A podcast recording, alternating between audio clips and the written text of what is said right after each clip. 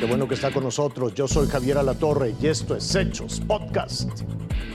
La dramática historia detrás del niño migrante nicaragüense que encontraron solo en Texas.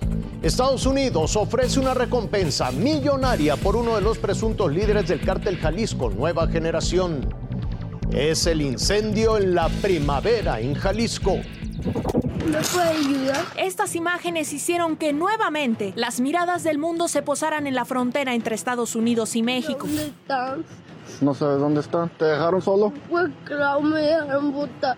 El niño del video, quien posteriormente fue identificado como Wilton Gutiérrez, nicaragüense de 10 años, fue hallado por un agente de la patrulla fronteriza de Estados Unidos cuando caminaba solo por un campo de Texas. Su tío Misael Obregón habló de las posibles razones que llevaron a su hermana a emprender junto a su hijo el viaje a Estados Unidos. El esposo de ella, pues, él la, la, la corrió de la casa y se fue con el niño pues, de mi mamá. Y entonces ella me dijo, pues, que si yo le podía echar una mano porque ella quería salir de ese hombre. El 7 de febrero, dice Misael, emprendieron el viaje. Un mes después, el 8 de marzo, según confirmó un funcionario de aduanas y protección fronteriza, Wilton y su madre Maylin Obregón fueron expulsados a México bajo la orden de salud pandémica de la era Trump, una que permitía la expulsión rápida de migrantes. Misael dice que su hermana, antes de la expulsión, lo llamó para contarle que se iba a entregar para solicitar asilo. Cuando me estaban llamando ya de, de otro número, yo contesté la llamada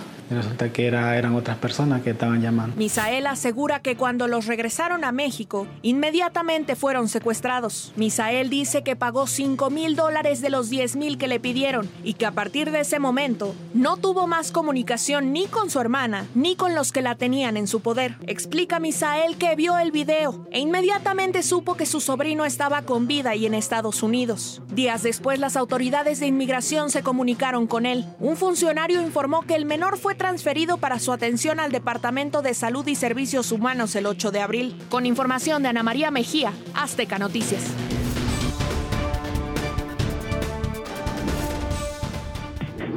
Una vez más, el Departamento del Tesoro pone en la lista negra nombres de capos mexicanos, a pesar de que también hay estadounidenses en la red del narcotráfico de ese país.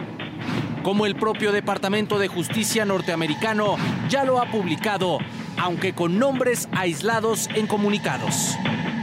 Audías Flores Silva, alias El Jardinero, a quien la DEA ubica como uno de los líderes regionales del cártel de Jalisco Nueva Generación en el Pacífico mexicano, incluido el estado de Nayarit, fue agregado a la lista de designaciones especiales de la Oficina de Control de Bienes Extranjeros del Departamento del Tesoro, con lo cual fueron bloqueadas sus cuentas en Estados Unidos. Además, el gobierno de Estados Unidos anunció una recompensa de hasta 5 millones de dólares por información que conduzca a su arresto.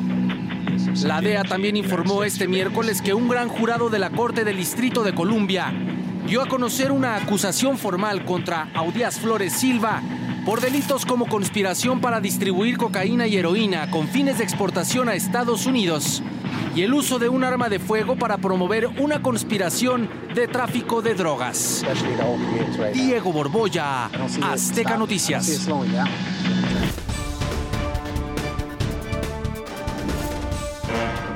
En medio de este amanecer teñido de rojo, un helicóptero sobrevolaba el bosque de la primavera. Su misión, combatir el incendio forestal que desde la tarde de este martes afecta otra vez a uno de los pulmones más importantes de Jalisco. Es el paraje Los Volcanes, en los límites de los municipios de Tala y Tlajomulco, donde la voracidad de las llamas demanda que casi 500 brigadistas trabajan en el control y liquidación del incendio. Silvia es una de ellos. El viento está muy fuerte y es lo que hace que se hagan los remolinos y como son cañadas, es lo que se hace que se propague por diferentes flancos rápidamente. La magnitud del siniestro ha cobrado sus primeras víctimas. 15 brigadistas son atendidos por quemaduras de primero y segundo grado. Y así fue su traslado al hospital. Tenemos en este momento eh, contabilizados 15 brigadistas lesionados por acción del fuego. A las maniobras se sumaron elementos del ejército mexicano. El humo cubrió parte de la zona metropolitana y de inmediato la Secretaría de Medio Ambiente activó una alerta atmosférica para los municipios de Tlajomulco, Zapopan, Guadalajara y Tlaquepaque. La recomendación es no realizar actividades al aire libre y pese a la magnitud de la emergencia, descartan riesgos para la mancha urbana. Esto fue Hechos Podcast.